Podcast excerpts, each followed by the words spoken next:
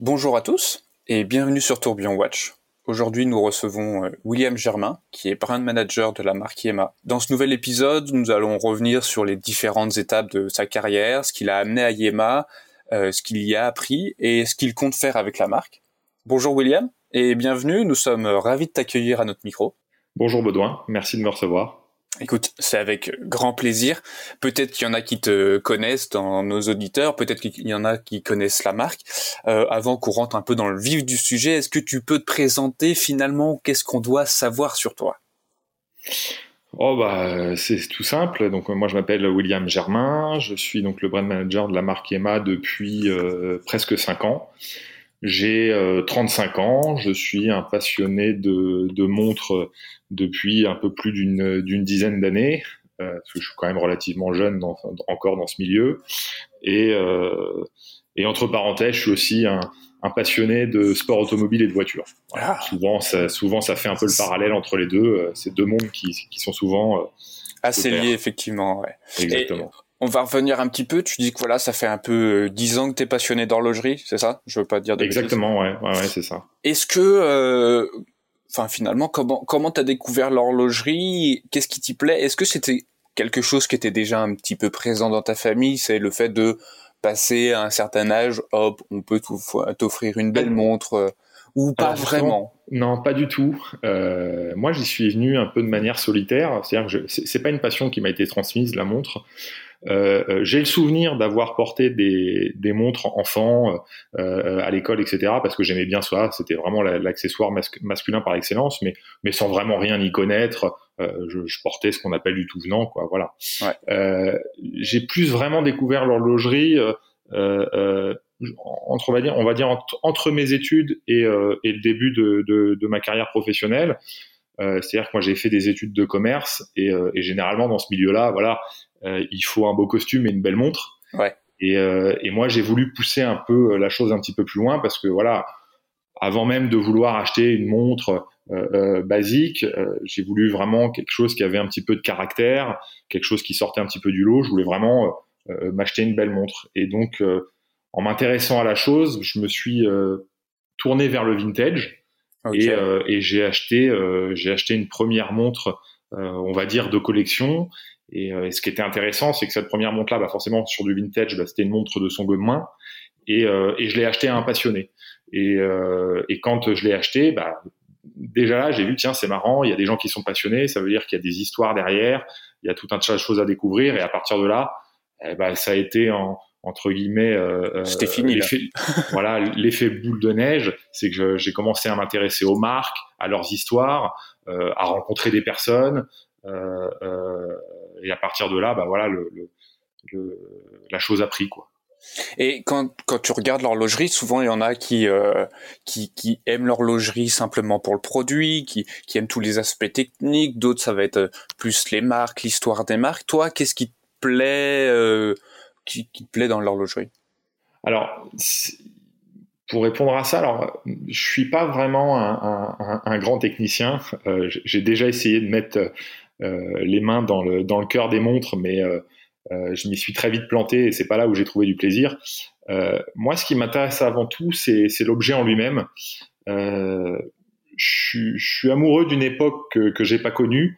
Euh, c'est-à-dire euh, euh, d'une époque où lorsqu'on concevait une montre, on la concevait pour un utilisateur dans le but ensuite de la vendre. Aujourd'hui, les choses, elles ont un petit peu changé, c'est-à-dire qu'on on, on brûle un peu les étapes. Aujourd'hui, on conçoit un produit pour directement le vendre. L'utilisateur, il est un petit peu secondaire. Et moi, ce que j'ai trouvé dans l'horlogerie, c'est tout l'inverse, c'est-à-dire que c'est un peu à part. On reste encore sur euh, euh, un réel savoir-faire de la part des marques. Et, euh, et quand on parle horlogerie d'une montre dite mécanique, bah, une montre mécanique, c'est quasiment éternel. Et, euh, et, ça, je trouve que dans, dans le monde aujourd'hui, c'est unique. Et c'est vraiment ça qui m'a intéressé, c'est de me dire, euh, bah voilà, à travers une montre, on peut avoir un objet euh, qui n'a pas de durée dans le temps et, et qui en plus peut peut changer au fil des années. Là, je parle principalement du vintage. Mais, euh, mais voilà, c'est vraiment ça qui m'intéressait. Et ce qui est assez, euh, assez intéressant, c'est que finalement, il y a une dizaine d'années, l'intérêt pour le vintage était bien moindre par rapport à ce qu'il est aujourd'hui.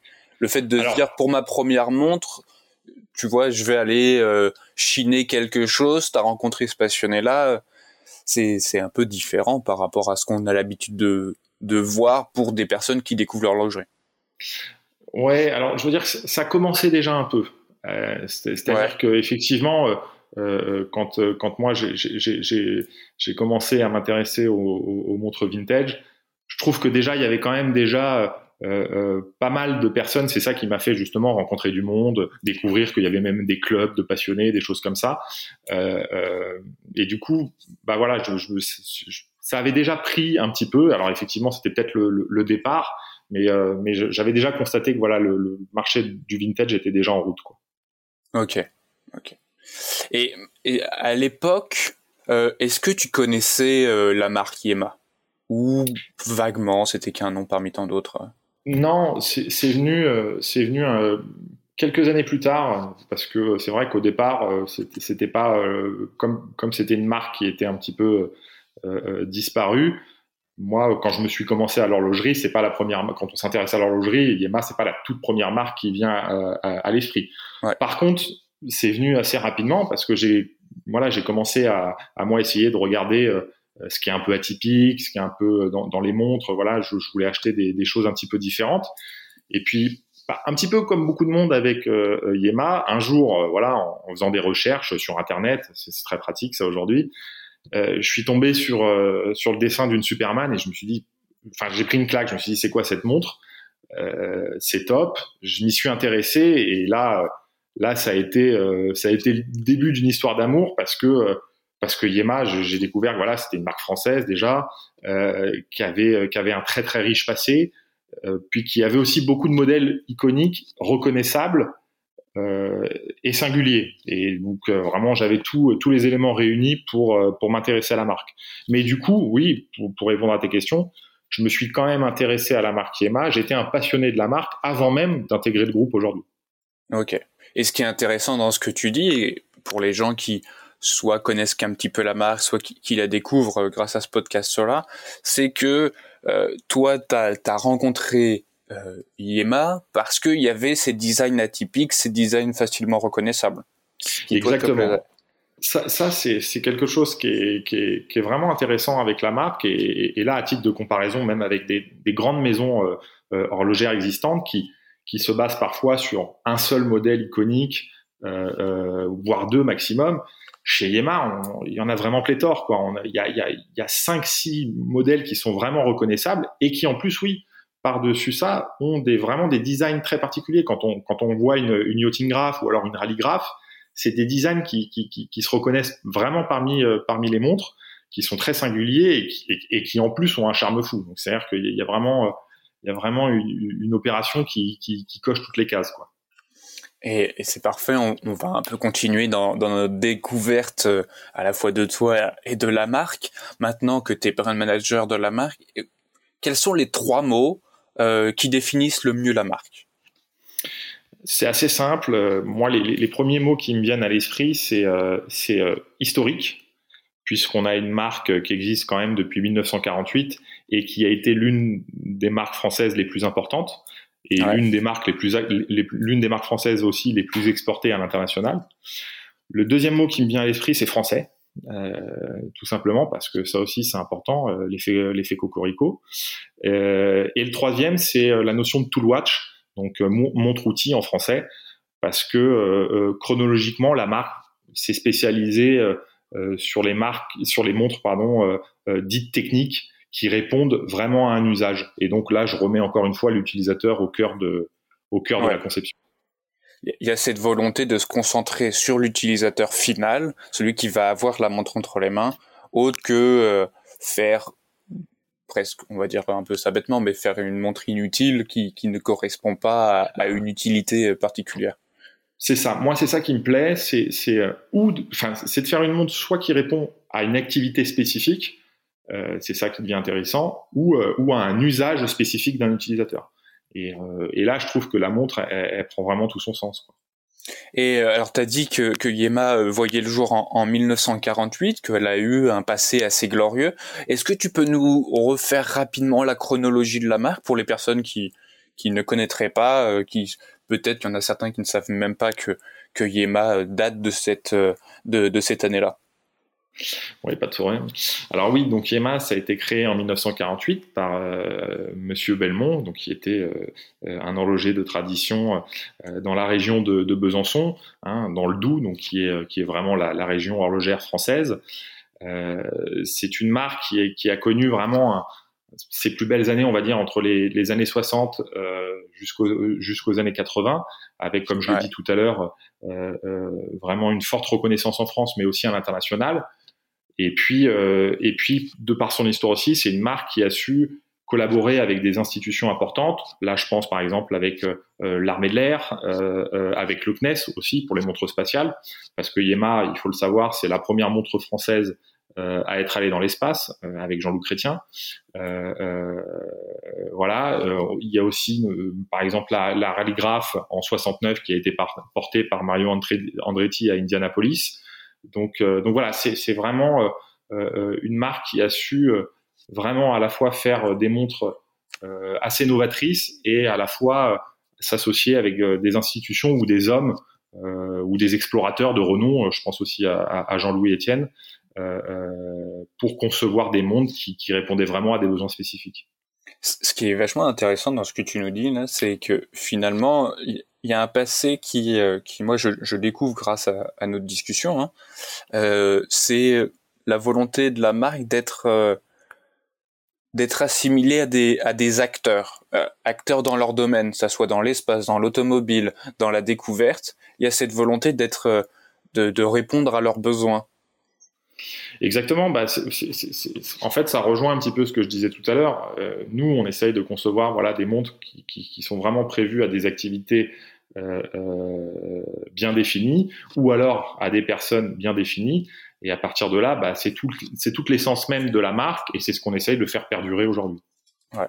Non, ça c'est absolument génial. Déjà qu'il y ait une marque française qui ait cette renommée-là euh, et qui ait fait autant de choses, c'est vraiment génial. On va revenir un petit peu un petit peu sur toi. Maintenant que tu es brand manager de la marque Yema, je, je suis toujours curieux de savoir ce que les gens ont pu vivre grâce à leur boulot. Et est-ce que il y a quelque chose d'un peu fou que tu as pu vivre grâce à ton, grâce à ton job Alors, fou, c'est un grand mot, mais euh, euh, moi, déjà, ce qui a été le plus fou, euh, c'est de travailler pour Yema. Voilà, quand on arrive à travailler pour la marque qu'on affectionne, c'est quelque chose d'assez grandiose. Mais pour quand même répondre à, à, ta question, ça va rejoindre un petit peu ce qu'on disait juste avant. Moi, ce qui vraiment m'a m'a animé euh, euh, ces cinq dernières années, bah, c'est d'avoir rencontré les différentes personnes qui ont fait le succès Yema d'antan. Moi, j'ai trouvé ça génial. Enfin voilà, de par mon travail aujourd'hui, j'ai pu justement rencontrer, rencontrer Jean-Loup Chrétien, donc spationaute qui est parti dans l'espace avec une Yema au poignet. j'ai rencontré Gérard Petitpas, qui est qui est euh, comment dire, qui, qui, était le, le, le, fidèle navigateur de euh, d'Eric Tabarly. Euh, j'ai aussi continué à développer des partenariats avec le CNES et l'armée de l'air.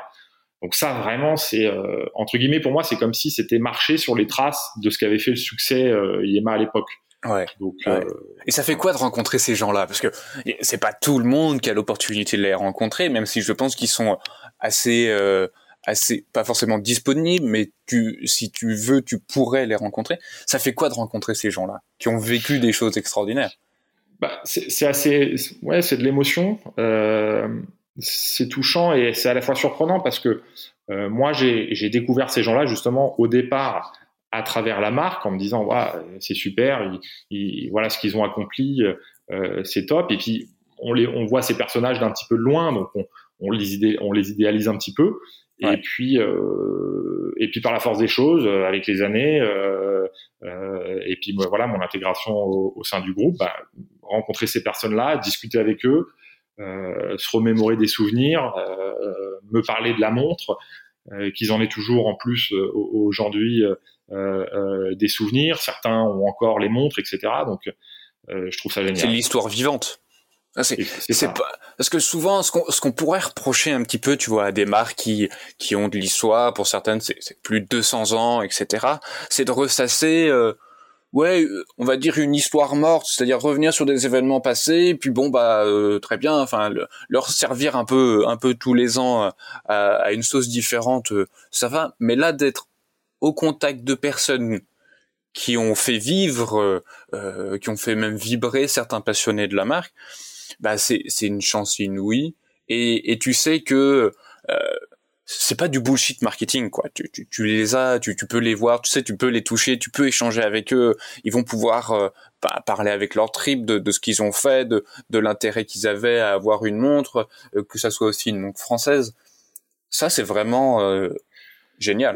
Il hein. n'y a, pas d'autre mot. Nous, ce qui nous a, ce qui vraiment a fait sens dès le départ, c'est, voilà, quand on a quand on a entamé ce plan de relance de, la marque, c'était euh, à la fois se baser sur l'ADN même, effectivement, de ce qui avait fait le succès de la marque, parce que ça, c'est important de ne pas sortir de ces sentiers-là, tout en construisant une nouvelle histoire. alors, effectivement, au départ, on s'est appuyé sur ces personnes-là bah, pour, pour, pour connaître quelques voilà, secrets de, de, de, fabrication ou de, de, recettes par rapport aux, différents partenariats qu'il y a pu avoir, pour ensuite nous en construire des nouveaux avec des nouvelles personnes, avec des nouveaux projets, avec des nouveaux matériaux. Euh, c'est ça qui est intéressant. Donc c'est vraiment se baser sur l'essence même de la marque tout en euh, tout en faisant de la nouveauté aujourd'hui.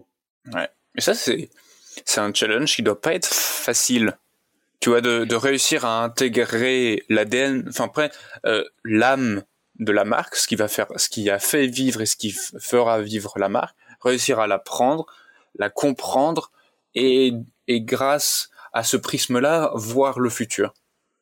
Bah, effectivement, c'est un, un, exercice périlleux parce que euh, euh, il y a le passé qui est là. Le, passé, euh, c'est toujours entre guillemets, c'est toujours plus facile de raconter une belle histoire sur le passé que, que, que de raconter une belle histoire sur le présent.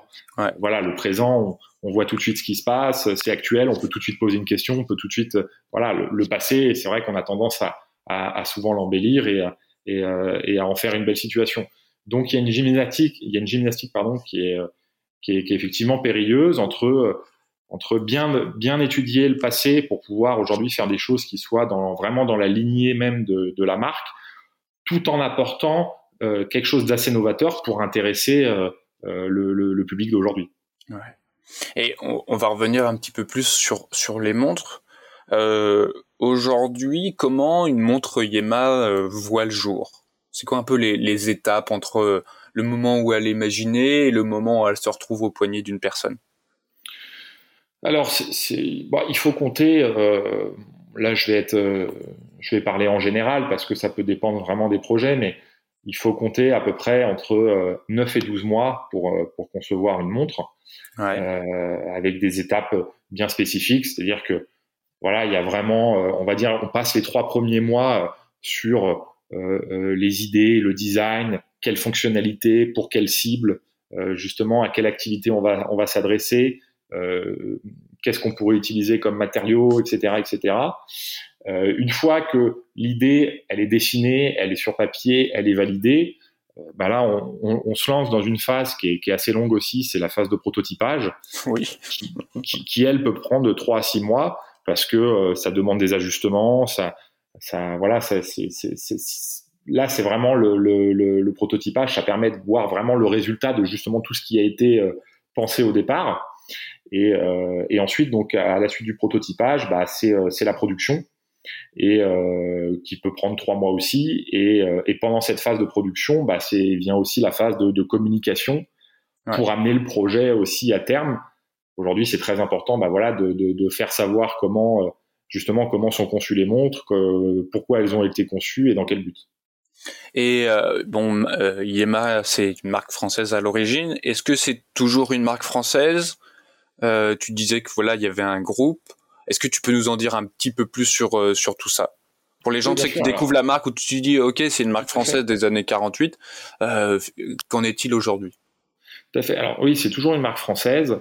Euh, en fait, donc c'est une marque qui, qui, était complètement indépendante jusqu'à l'arrivée de la crise du quartz. Après, ça, ça a été, euh, c'est passé entre guillemets un petit peu de main en main. Ça a appartenu une première fois à Matra Horlogerie, ensuite ça a appartenu au groupe Seiko, puis après à des indépendants.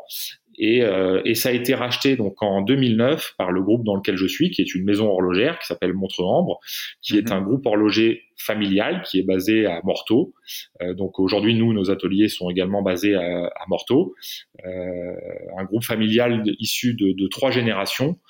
Euh, une maison horlogère qui a été créée en 65 et donc euh, qui est aujourd'hui propriétaire de la marque Yema.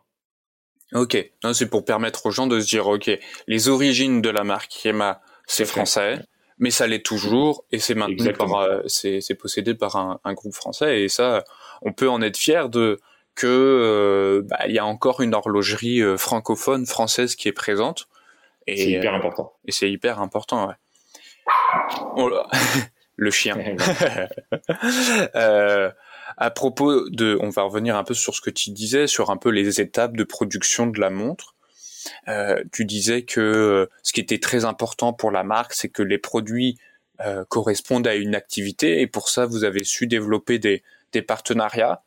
Est-ce que tu mhm. peux nous en dire un peu plus sur les partenariats que vous avez? Euh, oui, oui, parce qu'en plus ils sont, ils sont, ils sont relativement importants. Aujourd'hui, donc, on est euh, partenaire officiel de l'armée de l'air et de l'espace, puisqu'ils ont changé de nom euh, il, y y a, quelques temps. donc, ça, ça, ça, vient, ça, dans le prolongement euh, de, de, de, deux premières collaborations qu'on avait effectuées avec eux, une première dans les années 70 et puis une plus récente euh, en 2017. Euh, et aujourd'hui, donc en, depuis 2020, on est partenaire officiel. on a découlé ensuite naturellement le, le, même partenariat avec la Marine nationale, donc aussi une institution très très importante, qui pour le coup là était une toute première collaboration.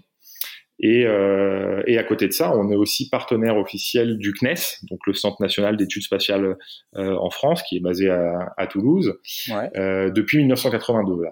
là, on est sur euh, vraiment sur une longue, une longue collaboration euh, assez étroite avec des super relations. Euh, qui, qui, qui, nous permettent, euh, voilà, assez souvent de, de, pouvoir réaliser de, des produits pour l'univers spatial. Ouais, parce que très concrètement, ça, ça veut dire quoi être partenaire officiel? Enfin, qu'est-ce qui se passe? Tu, tu viens habiller tous les poignets euh, de l'armée de l'air et de l'espace? Enfin, ça implique quoi finalement euh, de, faire ça?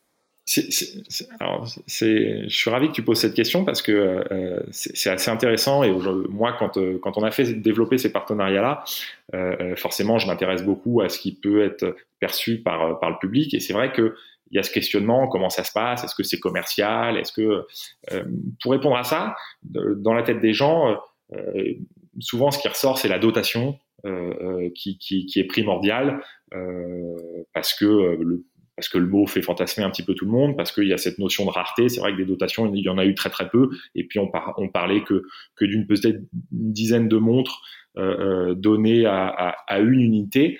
Euh, euh, pour, euh, pour, ça peut être des plongeurs, des pilotes, etc. Aujourd'hui, les dotations, ça n'existe plus. Ouais. Ça coûte, ça coûte trop cher pour tout le monde, aussi bien pour pour les marques que pour les que pour les partenariats, etc., etc. mais ce qui est intéressant, c'est que il n'y a jamais eu aussi bien pour l'armée de l'air et la marine nationale, il n'y a jamais eu de projet officiel. Et, euh, et c'est pour ça qu'on est très fiers, nous, euh, euh, et je vais revenir sur les partenariats en, en eux-mêmes, c'est que on est Yema, c'est voilà, c'est la première marque à être devenue partenaire officiel de l'armée de l'air et de la marine nationale. Et ça veut dire quoi? Ça veut dire que en gros, euh, on a répondu à un, un, cahier des charges très spécifique qui était donné par, par ces institutions, euh, avec sur lequel ils consultaient bon nombre de marques, vous l'imaginez bien. Donc ouais. déjà, c'est une, une, première réussite que de que de d'être choisi et de sortir vainqueur euh, par rapport à ce dossier-là. Et ensuite, et c'est là où, où, ça va être un petit peu différent par rapport à la dotation, c'est que on offre la possibilité, soit euh, enfin aux militaires, euh, aux pilotes ou aux, aux marins, euh, de s'offrir la montre avec un prix réduit, bien entendu, mais on en offre la possibilité. Donc c'est-à-dire que là, c'est un, un acte d'engagement qu'ils font eux-mêmes. Et moi, ce qui m'a, ce qui m'a vraiment intéressé à, à travers ces, ces, ces projets-là, c'est que par, par le biais de la communication qu'on a pu faire, j'ai été amené à me, à me déplacer sur, sur différentes bases militaires pour rencontrer justement des, des militaires et de voir, et c'est ça, c'est la plus grande satisfaction, de voir des militaires porter la montre, euh, euh, m'expliquer que qu'ils sont ravis du partenariat et qu'ils ont fait le choix euh, de s'équiper de ces montres-là parce que ça leur fait plaisir de, de, porter haut leurs couleurs et puis ça leur fait plaisir aussi d'avoir une marque française. Je trouve que là, là, le partenariat prend tout son sens. moi, ça me fait ultra plaisir quand je sais qu'il y a des pilotes de chaise qui portent qui, qui portent la, montre qu'on a confectionnée. Ça me fait plaisir quand je sais qu'un marin euh, sur un bâtiment porte euh, la montre qu'on a, qu'on a confectionnée. C'est ça qui est, qui est, vraiment top. Et parallèlement à, à, tout ça, euh, en plus, ces partenariats-là euh, nous ont permis d'offrir au public, ce qui est aussi une, une, première parce que ça n'avait jamais existé, bah, de pouvoir acquérir aussi ces montres-là. Donc, euh, euh, euh, c'est un système qui est vraiment entre guillemets tripartite et qui, qui, qui, qui, correspond à tout le monde, sachant que bien évidemment aussi bien pour pour, pour l'armée de l'air et la marine que sur toutes les montres qui sont vendues au public, une partie des recettes est reversée à des organismes d'aide aux militaires. Donc, encore une fois, ça, ça, on est vraiment sur des projets très collaboratifs et à la fois caritatifs. Oui, parce que c'est souvent un peu, euh, enfin, on peut voir des marques qui font des partenariats euh, euh, où voilà où il y a des personnes qui portent les, les, montres de telle marque et on sait jamais trop euh, pourquoi c'est là. Euh, ok c'est vrai qu'à une époque il y avait les dotations et que maintenant ça peut être des pièces qui sont extrêmement recherchées. Souvent à, mes yeux hein, ça peut paraître un peu de dénué de sens de faire des partenariats à part pour de la communication en termes de d'image de marque. C'est pratique, mais mais concrètement, tu sais que ça va pas apporter grand chose. Pof pof, on prend une photo, tu mets la montre au poignet, très bien, bam bam, allez ciao bye bye. Et puis euh, nous on va poster ça, tu vas relayer et, voilà quoi. Et là, ce que tu nous dis, c'est que déjà il y a eu un challenge qui a dû être euh, relevé, c'est-à-dire en sortir vainqueur de, de, ce cahier des charges, enfin de cet appel d'offres qui comprenait un, un cahier des charges et qu'en plus il y a eu une réponse positive de la part des, membres de l'armée de l'air ou, de la marine, en disant on veut soutenir la marque, euh, le projet nous plaît, et que en plus de ça, ça aurait très bien pu s'arrêter là, et tu te dis bah parfait c'est bien, vous donnez l'opportunité à des personnes autres que euh, des gens dans, ce, dans cette armée-là d'y avoir accès, et en plus une partie des recettes part euh, pour pour pour ces œuvres caritatives et, c'est là où on comprend beaucoup mieux finalement pourquoi ces partenariats, ou en tout cas pourquoi le partenariat avec euh, Yema et euh, l'armée de l'air ou la marine a tout un sens en fait. Exactement, exactement. C'est tout à fait bien résumé. Euh, nous, à travers tous les partenariats qu'on cherche à développer, ce qu'on recherche en premier lieu, c'est l'authenticité c'est ça qui est ultra important. C'est-à-dire que demain, on n'ira pas faire un partenariat avec avec une marque ou avec euh, ou avec euh, une personne qui va pas correspondre pleinement euh, justement aux activités même de nos montres. Donc ça, c'est le, le premier lien. Il y en a un deuxième, par contre, il faut pas se le cacher, et il faut être très transparent là-dessus, c'est qu'effectivement, ces partenariats-là sont aussi utiles en termes de communication. Ah bah bien sûr. Euh, euh, et de business. Ah ça, on peut pas le, on, peut pas l'effacer. Et quelque part, aujourd'hui, c'est aussi important pour euh, l'armée de l'air et la marine d'être devenus des marques, parce que c'est réellement ce qui s'est passé cette année pour la marine et, et, il y a un peu plus d'un an pour l'armée pour, pour, de l'air, c'est que c'est vraiment devenu des marques. Mais ça, ça existait déjà sur, euh, bah voilà, par exemple, l'armée américaine l'avait compris déjà depuis un moment que euh, qu'à travers leur, leur renommée, ils avaient la possibilité de de, de vendre euh, des produits, mais vraiment qui soient en parfaite adéquation avec leur activité, qui soient représentatifs de, de leur activité, bah pour pour servir à la croissance de leur de leur établissement, tout simplement. Ah bah tout à fait.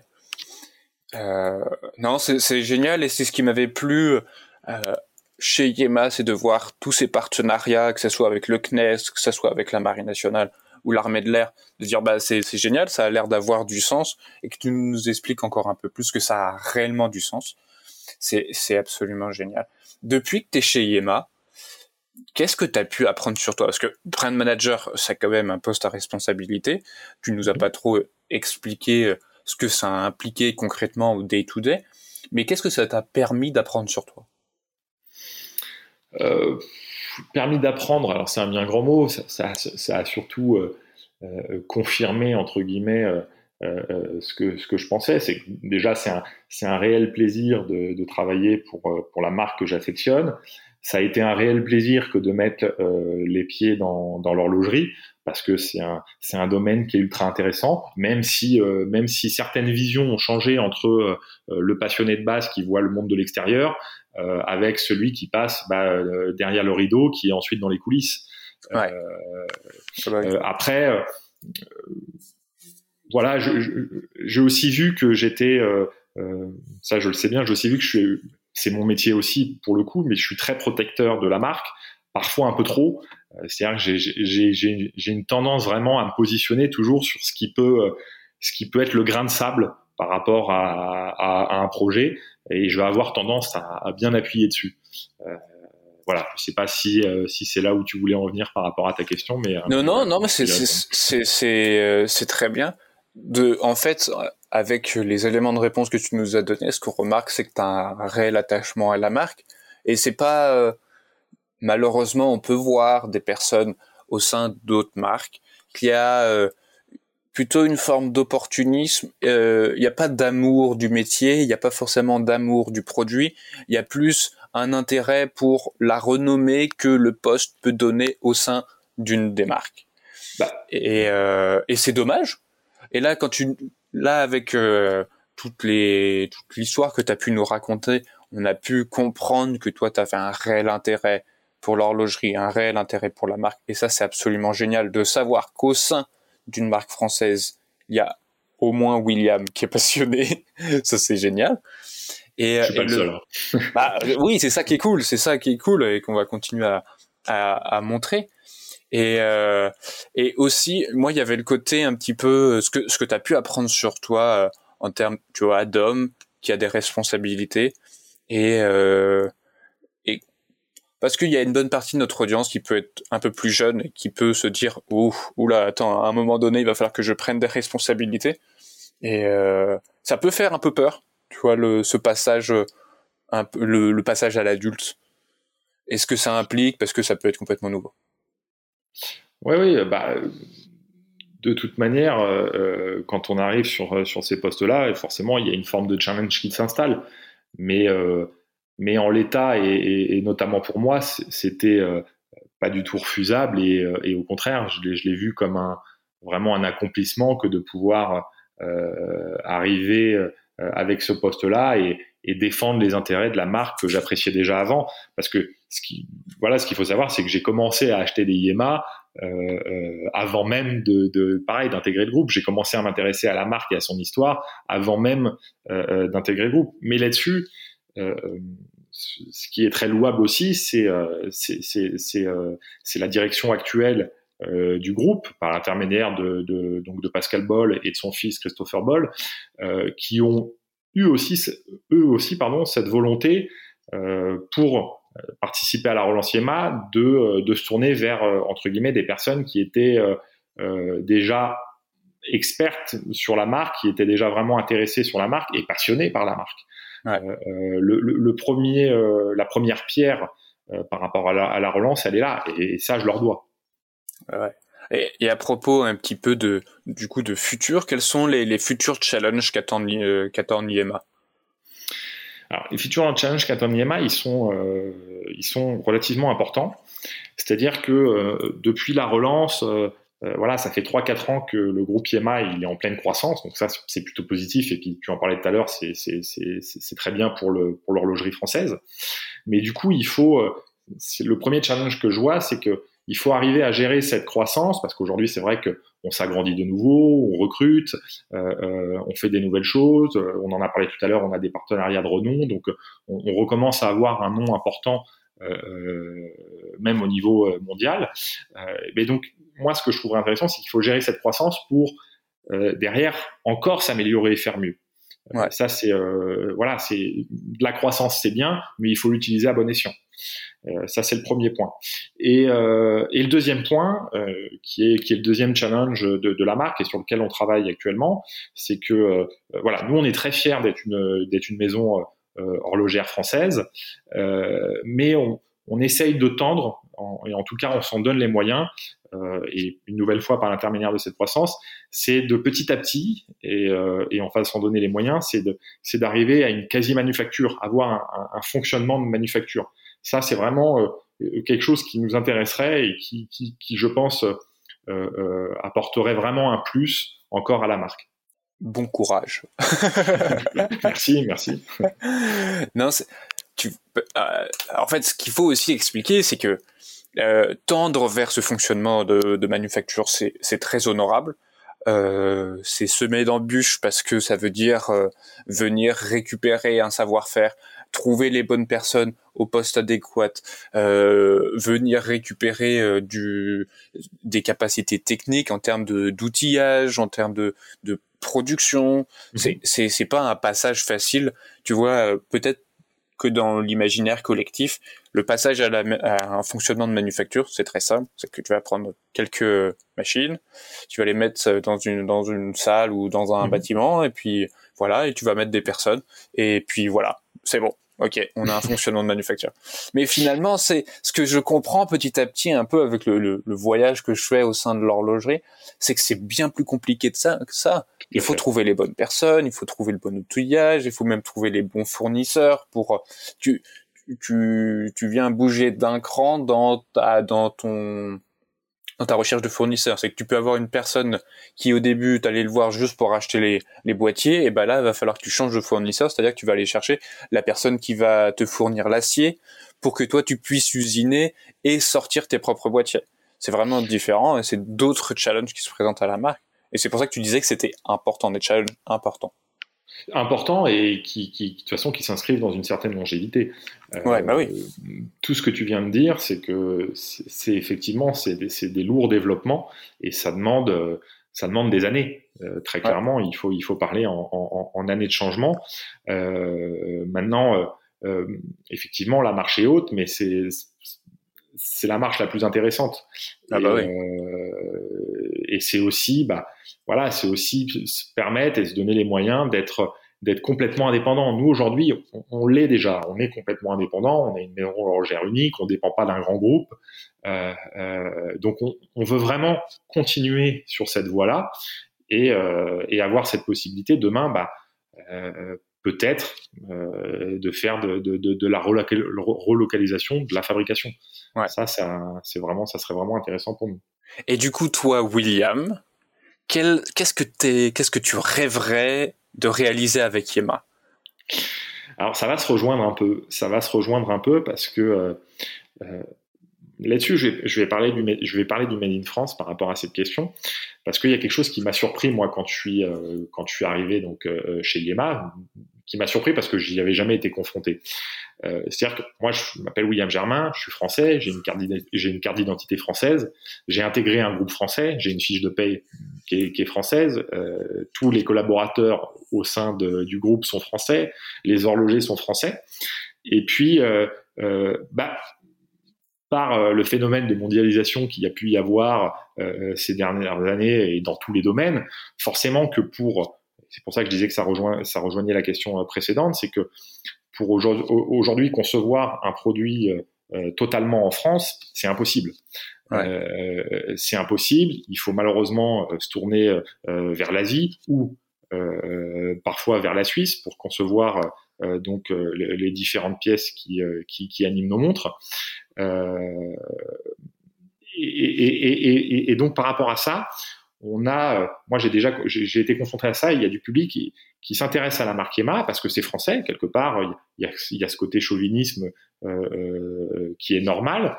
Et puis euh, la question c'est mais attendez, vous êtes français, c'est super, mais est-ce que vous faites tout en France? Et là, bah, on répond de la même manière que je viens de répondre que non, c'est malheureusement le après la crise de 80, bah voilà, le, le savoir-faire il a complètement disparu en France. Les, les entreprises de fabrication ont, ont toutes euh, disparu, il n'en reste que quelques-unes, et donc euh, dans la gamme de prix à laquelle on travaille nous avec Yema, faire tout concevoir en France, ça serait pas possible. Donc on est obligé de se tourner vers l'étranger. Et là, les gens disent ah bah oui, ben non, mais si c'est ça, moi je préfère acheter du suisse. Et là, en fait, pour moi, c'est un, un cercle vicieux qui est qui est pas bon parce que si une personne elle est amenée à se poser cette question, c'est que quelque part au départ elle a envie de, de, de faire profiter l'horlogerie française, elle a envie de, de, de participer à l'horlogerie française. Quand on se pose la question est-ce que vous faites tout en France, c'est parce que quelque part on aimerait euh, avoir en retour une réponse positive. Ah, Et que par, par la négative, bah on se dit ah bah non, du coup je vais me tourner vers la Suisse. Alors qu'en plus, je suis pas là pour faire euh, euh, euh de jugement ou quoi aux caisses, mais sur les mêmes gammes de prix que nous nous avons en Suisse, c'est les mêmes procédés de fabrication. Et encore, la Suisse, c'est encore beaucoup plus opaque que ce que nous, on peut être. Euh, euh, euh il est bien évident que, que, que, avec les quantités de fabrication qu'il peut y avoir sur certaines marques suisses, tout n'est pas aussi conçu intégralement en Suisse. Euh, euh, donc, donc, pour répondre à ta question, moi, mon rêve, il, il est un peu double. C'est-à-dire que, d'une part, j'aimerais que l'horlogerie française bah, retrouve un plein essor et on peut imaginer, alors là on parle de rêve, donc tout est permis, mais on peut réimaginer, la, je sais pas moi, la réouverture de certaines structures qui veulent, qui veulent concevoir euh, des cadrans, qui veulent concevoir des boîtiers, qui veulent concevoir des aiguilles. Euh, euh, ça, ça serait, ça serait intéressant et ça ferait du bien en plus parce qu'il y a un essor ces dernières années de, de, de l'horlogerie française. On a vu des micro-brands qui se sont développés. je pense aussi à nos voisins pékiniers, par exemple. Enfin voilà, l'horlogerie française, elle a vraiment un nom elle a une résonance, ça serait bien qu'elle puisse, euh, qu'elle puisse demain euh, vivre quasiment pleinement de, son activité. Ça serait top pour l'horlogerie française. Et, euh, et, pourquoi je disais qu'il est double, et, là ça va un peu plus rejoindre Yema, c'est que bah, nous on a la chance d'avoir un, calibre maison hein, qui a été entièrement conçu par nos soins, et bien évidemment encore une fois que euh, la majorité des pièces qui le composent sont faites à l'étranger, bah mon rêve, ça serait que demain ce calibre il soit complètement français. Ouais, ah ça c'est sûr, ça serait. Euh, je partage ton rêve. Ça me va très bien.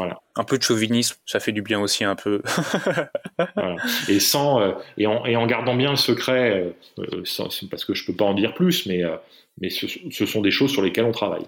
Oh, il va falloir nous en dire plus dès que tu pourras. en tout cas, on veut suivre ça de près. C'est pas gentil de nous laisser des trucs comme ça. tu nous laisses sur notre fin, c'est vraiment pas cool.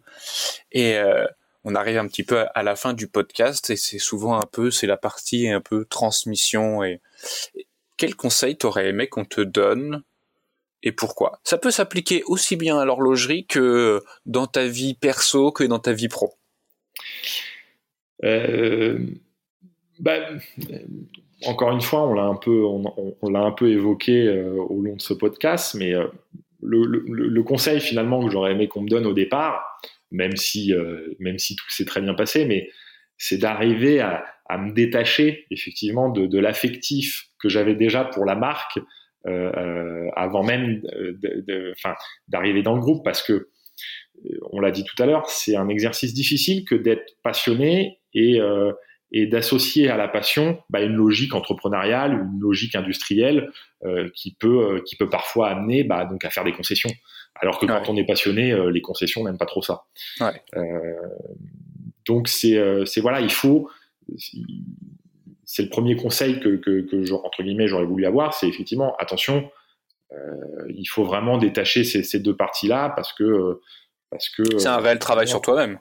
Voilà, c'est ça. Ça c'est Bon, on sait tous, euh, au vu du succès que Kima a eu, au vu des, partenariats de, prestige que vous avez su remporter, on sait tous très bien que dans ton tiroir, il y a une boule de cristal. Ça c'est sûr, tu ne peux plus le nier. Et il va falloir que tu nous dises pour toi, elle ressemblera à quoi la montre du futur? Euh, La montre du futur, euh, j'ai envie de dire, enfin là je parle pour moi, hein, c'est un, avis personnel. Euh, elle ressemble à celle du passé. Euh, parce que, euh, c'est ce que je disais aussi tout à l'heure, c'est l'horlogerie, c'est un savoir-faire qui date depuis des années. Et, c'est un savoir-faire qui permet à, une montre d'avoir une, une, durée de vie quasiment éternelle. Et, et, pourquoi je dis à celle du passé? Parce que dans le passé, on avait tendance, moi ce que j'aime aujourd'hui, alors j'ai des passages hein, dans, dans, dans, la montre. Euh, j'ai eu des périodes où j'aimais les plongeux, j'ai eu des périodes où j'aimais les chronographes, etc. ça, ça dépend vraiment des, des moments. Mais, euh, mais aujourd'hui, ce qui me ferait fondre, c'est euh, oui, c'est un chronographe en petite taille, voilà, euh, avec du 38 mm et, euh, et voilà, avec un calibre mécanique. Ah bah, Donc j'achète. Que... Je suis preneur, j'achète, je veux bien, j'ai un poignet qui est pas bien grand et du coup 38 c'est parfait. Donc la montre du futur, enfin euh, la montre du futur, euh, il y a y a des structures. Euh, là je pense je pense à la montre connectée qui, qui travaille sur ces éléments là. Je, je, suis pas, sûr que ça soit euh, réellement le justement le, le futur de, de, de, de, la montre. Je pense que euh, et elle a su déjà le démontrer la montre mécanique parce que elle a eu euh, j'en ai parlé tout à l'heure avec la crise du quartz, elle, a eu déjà un petit un petit coup de, un petit un petit coup de poing dans le ventre et elle a su revenir. Et aujourd'hui, on est revenu à ça parce que parce que je pense que les gens ils aiment les belles choses, ils aiment la mécanique aussi. Euh, euh, du coup, je pense que le, je pense que la montre mécanique a encore de longues années devant elle. En tout cas, on va faire en sorte que on va faire tout notre possible pour que ça arrive et que ça soit préservé.